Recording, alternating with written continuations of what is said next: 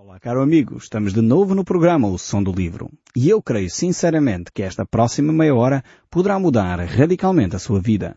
Pois Deus quer falar consigo, mesmo depois de desligar o seu rádio. Eu sou Paulo Chaveiro e nós hoje estamos de novo a voltar ao Velho Testamento. Parece uma brincadeira de palavras, mas é exatamente isso. Estamos de volta ao Velho Testamento e vamos fazer uma introdução a um livro eh, um pouco estranho, talvez daqueles livros da Bíblia em que nós não estamos muito habituados a ler. É, é um pequeno livro, mas que tem grandes mensagens para nós hoje. É o livro de Obadias. Eu creio que muitos destes pequenos livros, eh, chamados os livros dos pequenos profetas, eh, têm grandes revelações para nós.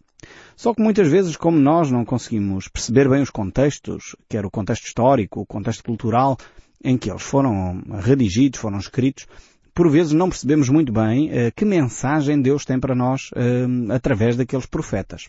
Eles são considerados pequenos profetas não pela dimensão ou pela importância da sua profecia, mas pela quantidade de escrita uh, que ele deixou para cada um de nós.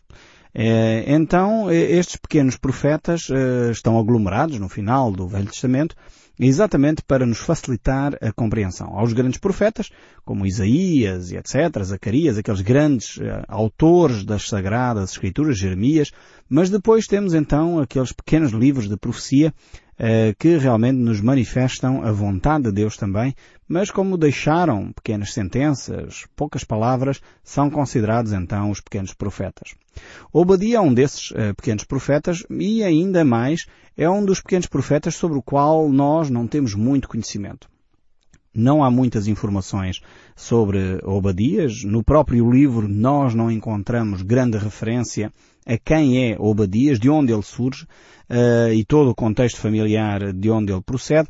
Obadias também era um nome comum naquela altura, uh, portanto há por isso algumas questões em torno da personagem de Obadias e nós realmente vamos ver que não é um caso único. Obadias não é o único que escreve profecias, e nós sabemos isso, há quatro profetas eh, que estão também nesta mesma situação. Eh, são eles o livro de Ageu, Abacuque e Malaquias, mas Obadias é de facto um desses escritores que nós não obtemos grande informação. Eh, no entanto, eu creio que ele é um grande escritor também, deixa uma grande mensagem para nós uh, e realmente vemos que ele era respeitado pelo seu povo. Por um lado, nós percebemos que o próprio nome de Obadias significa servo de Deus. Isto é o significado do nome de Obadias. Nós agora, no Ocidente, eh, nós não temos muito hábito de atribuir aos nossos filhos uh, os nomes por causa do seu significado. Mas eu creio sinceramente que valeria a pena nós refletirmos um pouco mais uh, sobre os nomes que damos aos nossos filhos. Eu fiz exatamente isso. É por isso que os meus filhos têm nomes que não são comuns, por um lado. Uh, por outro lado, os nomes deles têm um grande significado para nós. Por exemplo, o Natanael, uh, que significa presente de Deus. Este é o significado do nome de Natanael. E realmente o Natanael foi um presente que Deus nos concedeu uh, após nós termos perdido um primeiro filho na, na gravidez ainda. E, e realmente o Natanael foi esse presente que nós recebemos com muita alegria da parte de Deus. E por isso atribuímos-lhe o nome Natanael. Cada vez que pronunciamos esse nome, lembramos que ele foi um presente que Deus nos concedeu após esse período difícil que eu e a minha esposa passamos. Josias, um nome interessantíssimo também, e aqui não escolhemos tanto pelo seu significado literal, mas porque Josias foi um grande rei. Foi um homem de Deus que eh, começou bem cedo a servir a Deus e com essa preocupação eh, de honrar eh, o nome de Deus. Aos oito anos de idade, Josias eh, tomou posse do reino, começou a reinar com oito anos de idade e começou logo a fazer grandes reformas espirituais na nação de Israel. Então nós consideramos que o Josias, o nosso segundo filho, seria de facto esse homem que é um líder, que é alguém que, que arrasta com ele pessoas e de facto é. Pelo caráter que ele tem, pela personalidade que ele tem, é uma criança já que manifesta uh, grande capacidade de mobilização e de liderança. Normalmente leva pessoas atrás dele, outras crianças, como é óbvio, tendo a idade dele.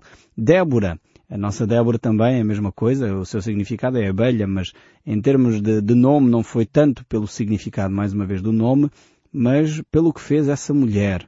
Foi uma mulher de Deus também, uma profetisa, alguém que, que honrou o nome de Deus, declarou a vitória de Deus sobre o povo de Israel. Foi uma mulher realmente de caráter.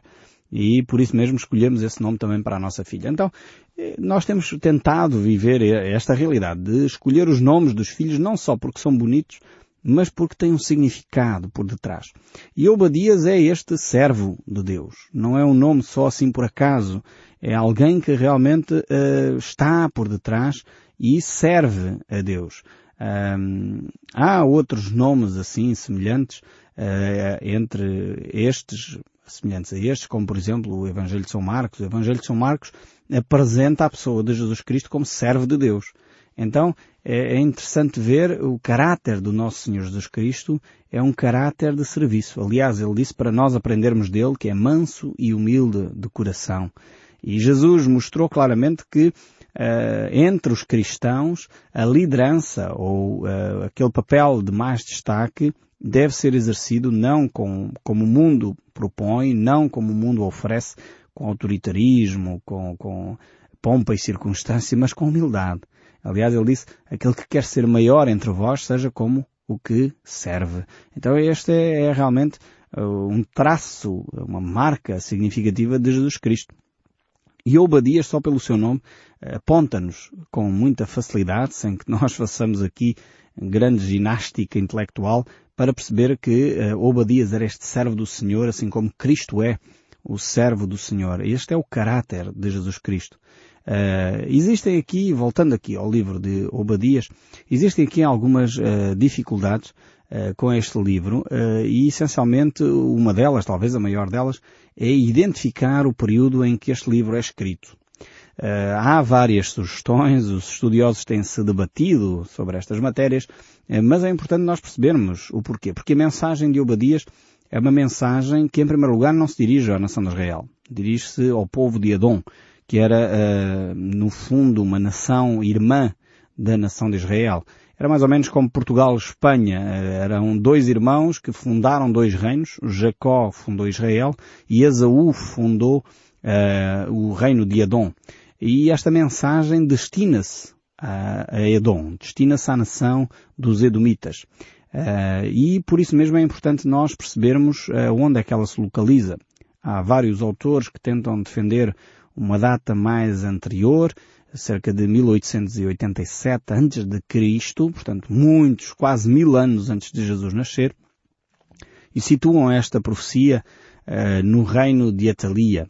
Uh, isso eles baseiam alguns intérpretes, então, na segunda carta de Reis, capítulo 8, uh, eh, verso 16 e 28, onde eles falam deste, desta possibilidade de Obadias ter profetizado nessa época. Portanto, isso só para dizer que os livros do Novo Testamento e do Velho Testamento não estão aglomerados por um, datas, ou seja, uh, não é uma questão cronológica, eles não estão organizados cronologicamente. Aqueles que nos têm acompanhado já sabem isso, mas é só relembrar. Uh, todos os livros da Bíblia estão colocados por uh, diferentes secções, e neste caso aqui Obadias situa-se na secção uh, dos pequenos profetas. Há outros autores, no entanto, que situam aqui o livro de Obadias no reinado de Josafá. Uh, e por isso vão olhar para a 2 Crónicas, capítulo 17, uh, ler aí a presença de Obadias. Apesar de, no entanto, não sabermos exatamente uh, em que época se localiza Obadias, uh, sabemos, no entanto, que ele era um servo de Deus. Ele era um homem que trouxe uma mensagem extremamente relevante para a nação de Israel, porque estava a viver uma situação, ou iria viver uma situação uh, desesperante, mas também para esta nação de Edom. O objetivo de Deus ao trazer a sua revelação é sempre o objetivo de levar o povo a, ao arrependimento. E por isso mesmo Deus se preocupa com as nações ao redor uh, de Israel. Nós sabemos disso por outros profetas que já falaram aos Moabitas, aos Edomitas, já, já havia profecias também para esta nação, uh, para Tiro e a Síria. Deus sempre se preocupou com os povos uh, ali que estavam a surgir. Portanto, Deus não é um Deus exclusivista da nação de Israel. Alguns, quando leem a Bíblia, se não tiverem uma leitura atenta, vão pensar, bem, Deus escolheu a nação de Israel e esqueceu-se dos outros povos todos. Não é verdade. E a carta aqui, o livro de Obadias, é um destes casos concretos em que Deus fala a uma nação estranha. É verdade que inclui a nação de Israel aqui nesta reflexão, mas a principal, o principal objetivo é a nação de Edom. E então aqui temos esta reflexão sobre a altura em que se escreve esta carta, não se sabe se foi no ano 880, mais ou menos, uh, antes de Cristo, ou no 580 uh, antes de Cristo, mas o facto é que há aqui uma mensagem extremamente relevante, uma mensagem extremamente importante para a nação de Adão e que vai fazer com que o povo de Israel também esteja envolvido neste processo. Então é possível, por um lado, que Obadias tenha sido contemporâneo de Jeremias, e se for assim o facto, vamos estar perto da altura em que a nação de Israel está a ser tomada uh, pela Babilónia, perto desse período em que uh, está a ser feita a invasão quer da, da parte uh, de Israel, quer da parte de Judá. Uh, e então esta será uma preocupação, certamente para todo o Israel e em particular para este profeta que está ali para uh, trazer a mensagem de Deus àqueles que são seus contemporâneos.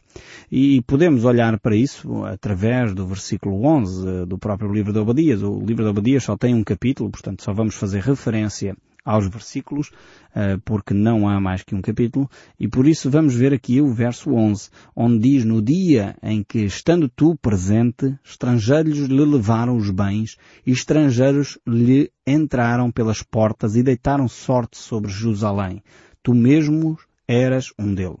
Então, uma das ideias eh, que reforça ou que se pensa que aqui está a referir-se a esse período eh, onde profetizou Jeremias e onde o rei Nabucodonosor vem e invade eh, toda aquela região, toma conta de toda aquela região da chamada Mesopotâmia ou Crescente Fértil, onde se constitui então o primeiro grande império que é o Império Babilónico.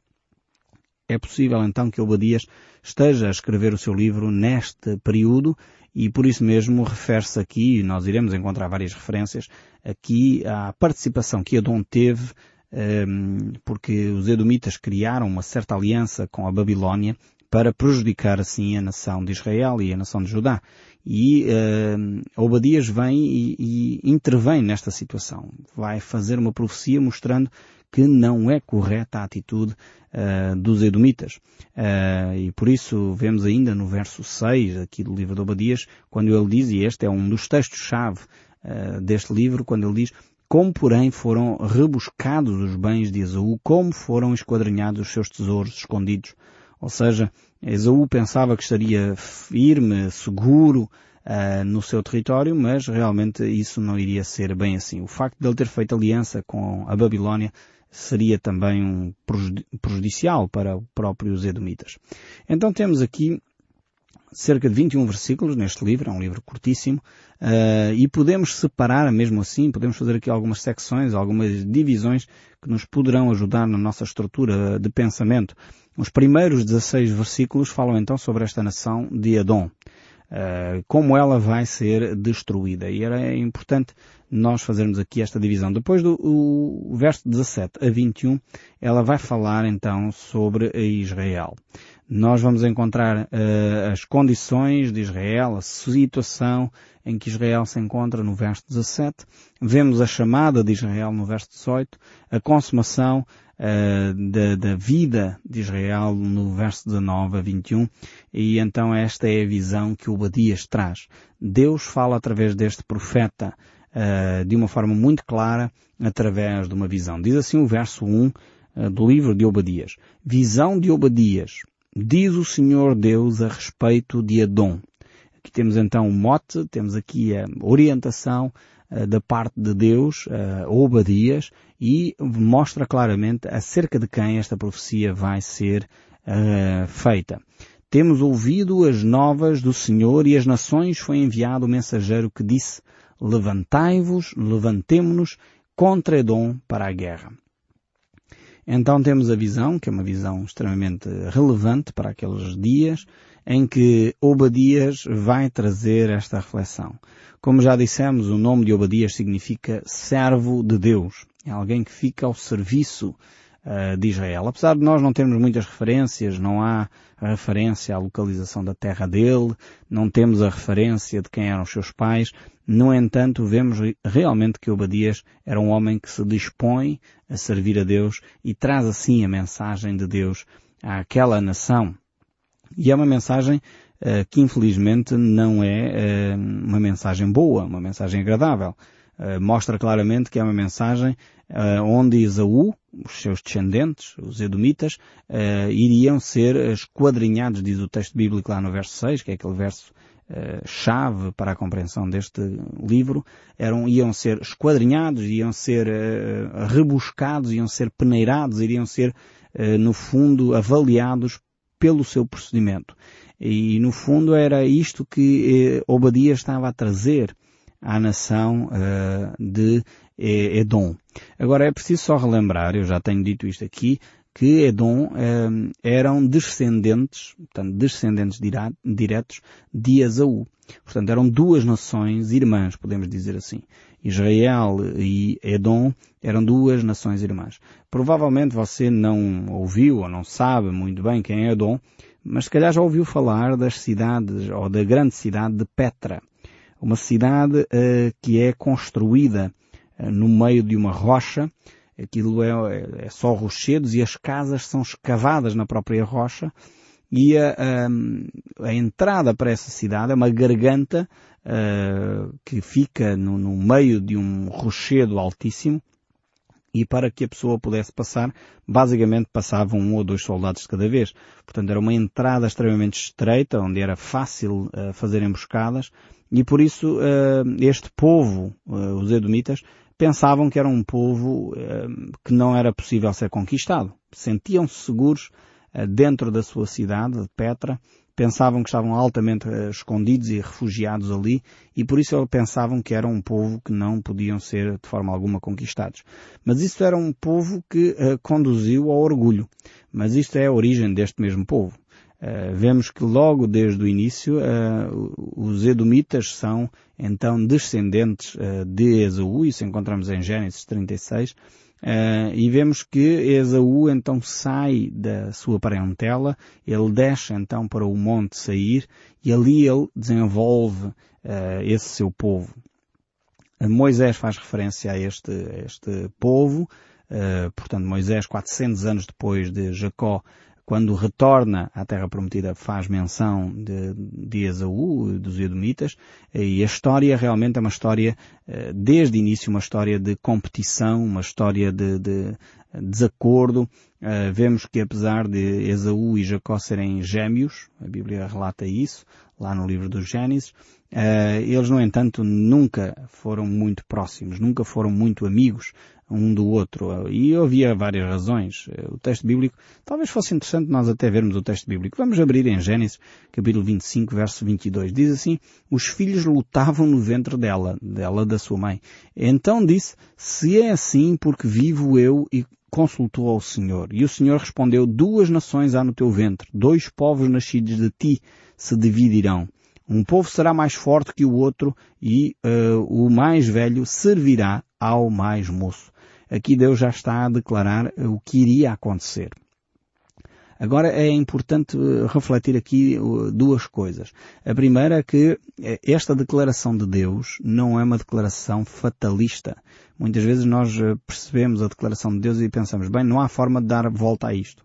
Eu creio que há. Se Esaú tivesse sido obediente a Deus, se Esaú tivesse vivido dentro dos padrões de Deus, certamente isto não se teria concretizado. Agora, a questão é que quando Deus faz estas declarações, Ele a faz, e este é o segundo aspecto, Ele a faz porque Deus conhece todas as coisas.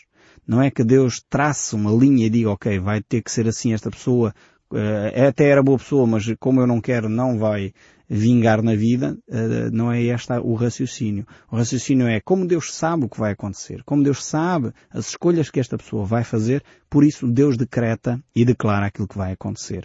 Então desde o ventre materno que Deus estava muito consciente e por isso avisou a sua própria mãe uh, que assim seria, que uh, Jacó e Isaú uh, não iriam uh, se dar lá muito bem. Desde o ventre materno que eles andavam à luta um com o outro, diz aqui o texto bíblico, e de alguma forma, desde cedo, Deus disse logo que aquele que iria ser o mais velho, ainda a mãe não sabia quem era, iria servir ao mais moço. Ou seja, a nação de Esaú, Edom, seria mais fraca do que a nação de Israel. E isto certamente criou muita inveja em Esaú. Esaú era um homem que vivia para o imediatismo. Esaú era um homem que dava importância às coisas do aqui e do agora. E por isso mesmo ele não valorizava uh, aquilo que eram os princípios espirituais, os princípios e os valores uh, que são valores muitas vezes morais e éticos, e por isso mesmo ele vendeu a sua, o seu direito de primogenitura e vendeu-o por um prato de guisado, um prato de lentilhas. Uh, e realmente isto manifesta a atitude de Esaú para com os valores. Uh, e então ele começa desde cedo a desprezar aquilo que era o seu direito, e por isso mesmo aqui neste episódio, uh, que é retratado também no livro do Gênesis, vemos que ele despreza aquilo que era a sua herança. Muitas vezes nós pensamos em herança, pensamos automaticamente logo em bens materiais. Mas não é o caso aqui. Aqui a herança eram valores espirituais, eram a bênção de Deus sobre uh, um, cada um deles. E Esaú claramente desprezou esse valor espiritual. Uh, é verdade que Jacó era um, um jovem que realmente não tinha também, era um jovem que estava no processo de crescimento, um jovem, aliás o nome de Jacó significa enganador, um, e ele realmente agia muitas vezes assim, mas Deus iria utilizá-lo, uh, Deus iria uh, levá-lo ao arrependimento e a mudar de atitude. Essa foi a grande diferença entre Jacó e Isaú. É que um arrependeu-se e outro manteve-se agarrado ao aqui ou agora, ao, ao momento, aos prazeres, e aquilo que era necessário uh, simplesmente para ter prazer naquele momento. E é o que acontece quando ele vende o seu direito de primogenitura. Nós lemos aqui em Gênesis 25, tinha Jacó feito um cozinhado quando esmorecido veio do campo Esaú e lhe disse, peço-te que me deixes comer um pedaço desse cozinhado vermelho, pois estou esmorecido. Uh, daí chamou-se Edom. E disse Jacó, vende-me então primeiro o teu direito de primogenitura. Ele respondeu, eu estou a ponto de morrer. De que me aproveitará o direito de primogenitura? Então disse Jacó, jura primeiro. Ele jurou e vendeu o seu direito de primogenitura a Jacó. Deu, pois, Jacó a Esaú pão e cozinhado de lentilhas. Ele comeu, bebeu, levantou-se e saiu, e assim desprezou Esaú o seu direito de primogenitura. É claro está que Esaú não estava de facto às portas da morte, mas aqui vemos como ele é um homem que desrespeita os valores eh, que são os valores da família, o valor da herança, o valor daquilo que ele poderia ter recebido em termos espirituais. Hum, por isso mesmo, esta profecia é então dirigida a esse povo e aos seus descendentes, a Esaú e aos seus descendentes, e realmente nós iremos tirar certamente muitas lições sobre a importância dos valores uh, de uma sociedade, a importância dos valores de cada um de nós. São coisas que não são materiais, mas são coisas que são estruturais para o bem-estar de um povo. E nós iremos ver isso no próximo programa. Que Deus o abençoe ricamente e até lá não deixe de ouvir o som deste livro.